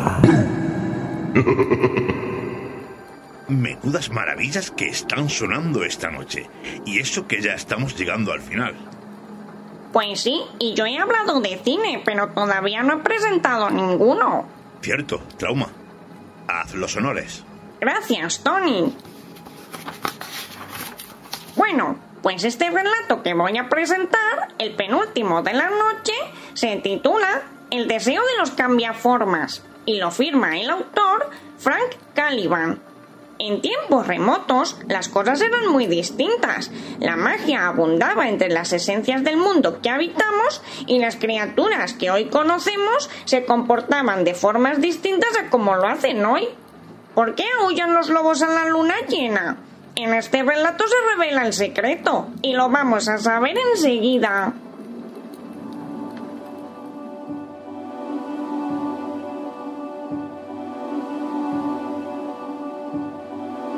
El deseo de los cambiaformas. Un relato de Frank Caliban. En la voz de Rafael Lindem. Todo el mundo ha oído hablar de los despiadados licántropos, seres brutales, híbridos de lobo y hombre, que acechan en las sombras, dispuestos a devorar hombres y niños por igual. Sin embargo, esta historia expone el caso de los lobos hombre. Estas criaturas eran simplemente animales que al ser luna llena se transformaban en humanos. Durante estas noches dejaban de ser animales y adquirían facultades humanas como el raciocinio y la capacidad para creer en los sueños y deseos. Era entonces, cuando el astro de plata se mostraba redondo, que los lobos hombre, en su forma humana, pedían deseos a las estrellas y siempre se cumplían. Pero un amanecer cualquiera, tras una noche de luna llena, los miembros del clan notaron que su jefe, Abel, se mostraba distante y más distraído de lo normal. En los momentos de tranquilidad se alejaba de la manada y, con rostro preocupado, levantaba su mirada hacia el cielo y parecía olvidarse del resto. Si algún lobo se le acercaba, mediante gestos y gruñidos, le hacía saber que hasta la llegada de la luna llena no informaría a todos de cuál era su preocupación. El momento esperado llegó, y, con aire sombrío y preocupado, el líder habló a sus hermanos de una pesadilla que había tenido, donde terribles y enormes bestias de hierro caminaban impasibles mientras arrasaban los bosques que encontraban a su camino. Aquel sueño estaba poblado de visiones terribles que también mostraban un mundo transformándose en gigantescos terrenos de suelo gris, en los cuales no crecía la hierba. Los miembros del clan se miraron confundidos, sin comprender las palabras de su jefe, y permanecieron en silencio hasta que Lantern, temerario desde nacimiento, quiso saber la causa de que semejante sueño provocase aquella inquietud y nerviosismo en el líder de la manada. Entonces, Abel, con un matiz de tristeza en su voz, hizo saber a sus hermanos que era él mismo quien controlaba aquellas aberraciones de metal. Sin duda alguna, la pesadilla era una advertencia de las estrellas. Todos los miembros de la manada comprendieron entonces que ese podía ser el destino de los bosques que ahora protegían. Si seguían pidiendo demasiados deseos a las poderosas estrellas, pronto acabarían convirtiéndose en una forma de vida codiciosa e insaciable, capaz de devorar todo con tal de conseguir un beneficio sin límites. Así pues, la única solución para evitar semejante catástrofe consistía en pedir el deseo más prudente y sensato, permanecer siempre puros e inmunes a la insensatez destructiva. Tras haber explicado a sus hermanos el problema y la solución, el líder de la manada avanzó hasta situarse en el centro del círculo que habían formado los lobos hombre. Allí buscó con la mirada la confirmación de todos ellos sin excepción. Las miradas que le dirigían mostraban comprensión y esperaban a que él tomase la iniciativa. Entonces, con aire solemne y grave, Abel levantó sus brazos humanos y miró a las estrellas con aire implorante a la par que comenzaba a entonar un cántico místico y profundo. Con él, Todos sus hermanos le imitaron y el cántico se elevó por encima de sus cuerpos hasta alcanzar el generoso corazón de las estrellas. Muchas horas duró aquella hermosa canción en la que los miembros del clan admitieron su obligación con el mundo, que les daba la vida, e imploraron a las estrellas escapar de aquel horrible destino. Entonces los astros comenzaron a moverse en una hermosa danza que cautivó a toda la manada y, poco a poco, pese a que aún podía verse la luna llena, comenzaron a retornar a su forma animal. Finalmente, el hermoso cántico de la manada se transformó en un aullido colectivo, pues, a partir de aquella noche, los lobos hombres se convirtieron en los simples lobos que conocemos hoy en día. Sin embargo, aún durante estas noches, ellos siguen recordando la costumbre humana de pedir deseos a las estrellas y los mortales, de forma errónea, interpretaron que aullaban a la luna cuando realmente hacen lo mismo que nosotros, soñar y desear.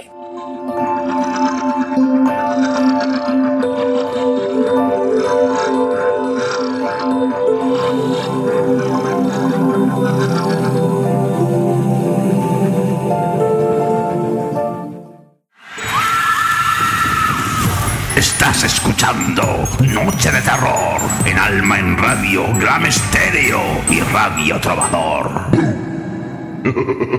Pues qué rápido pasa el tiempo.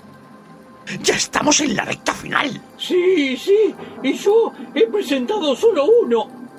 De acuerdo. Pues, haz los honores. Veamos. Y el último relato que va a sonar es Delirios licantrópicos del autor portugués Samir Karimo. Un relato muy bizarro para concluir esta noche de Halloween. Delirios licantrópicos. Un relato de Samir Karimo. En la voz de Tony López.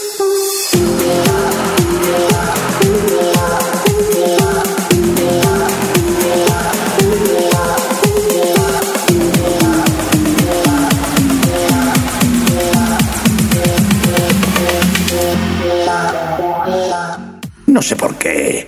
No soy muy aficionado a los lobos. Sin embargo, me dicen que comer sus mollejas nos da una fuerza y poderes increíbles. Pero para eso, o sodomizaba a una mujer loba humanoide y absorbía su esencia, o sacrificaba a un perro que sirviera como un portal para el mundo de Anubis.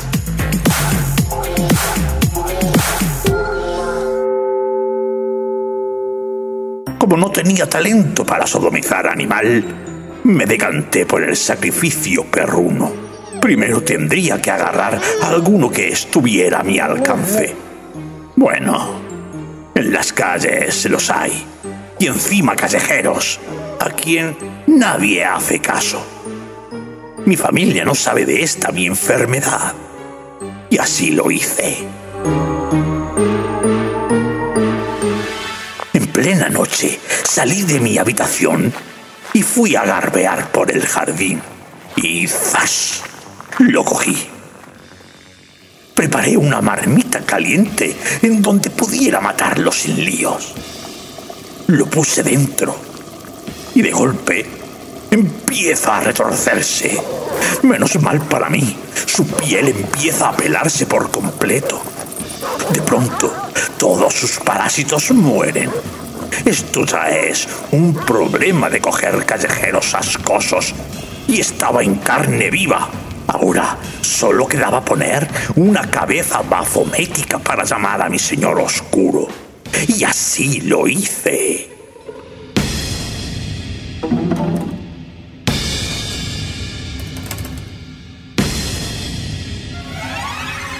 El astudo hizo acto de su presencia y tras poseer a mi espíritu, me convertí en un licántropo que quería licantropar por completa esta deshumana humanidad.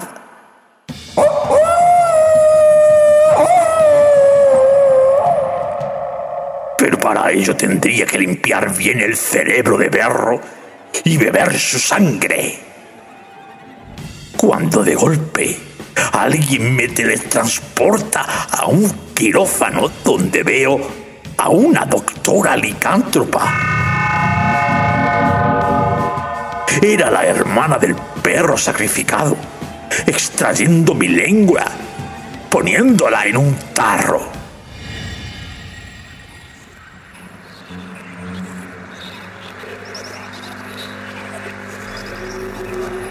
Lo cierra.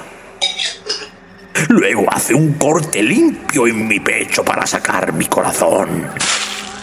Lo saca y a continuación lo pesa.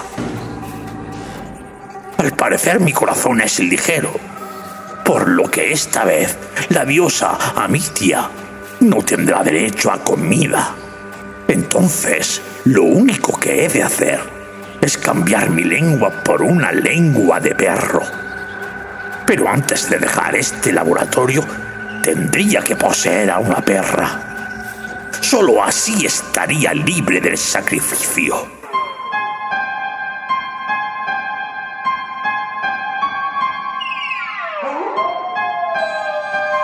Entonces, de golpe, la mujer lobo que me había arrancado el corazón se convierte en una bella muchacha que se pone por encima de mi cuerpo. En cuanto lo hace, deja soltar unos aullidos como que estuviera invocando a Anubis.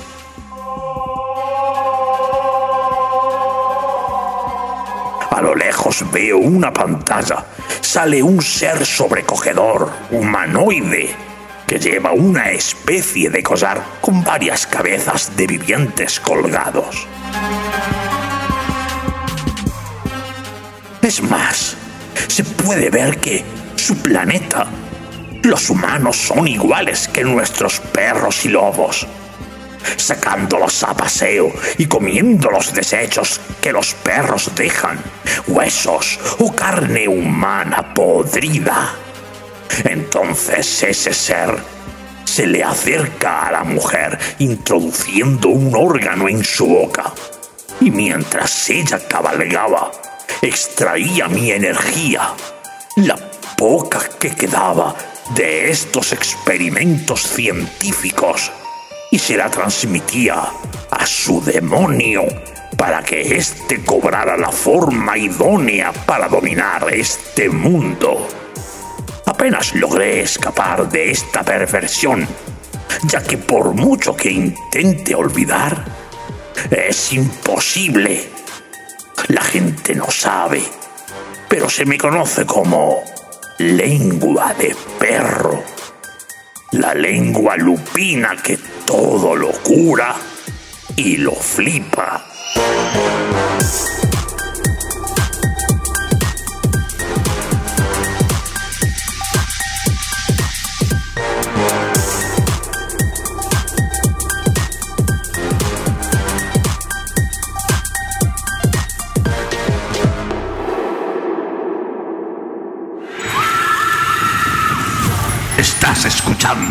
Noche de Terror en Alma en Radio, Gran Estéreo y Radio Trovador. Pues sí que es bizarro, sí. Vaya forma de poner fin a esta noche. ¡Oh! Yo quería presentar otro cuento sangriento, con muchas tripas, mucho gore. Anda, Legión, acompáñame, que vamos a hacer unas galletitas. ¡Mmm! ¡Sí, sí! ¡Galletitas! ¡Sí! ¡Galletitas! En fin, pues ahora ya sí que ha llegado el momento de la despedida. Muchas gracias por habernos acompañado en este primer especial de Halloween 2023, lleno de emociones. Enviamos un saludo a nuestros amigos del grupo de Facebook Literart, Caosfera Libros, Ediciones Bernacci, Revista El Tren de la Bruja y también a todos nuestros oyentes de Alma en Radio, Gran Estéreo y Radio Trovador. Os informamos que podéis suscribiros a nuestro proyecto multipodcast LuxPR Audios, donde disfrutaréis de todos nuestros programas: Martes de Terror, El Grimorio de las Almas Condenadas, Cinesfera y Momentos Eróticos Dos Rombos. Estamos en las mejores plataformas de podcast, Spreaker, Evox, Spotify, Google Podcast y un largo etcétera. Podéis escucharnos cuando y donde queráis. Y no olvidéis que desde el primero de septiembre tenéis abierta nuestra convocatoria Navidad de Terror.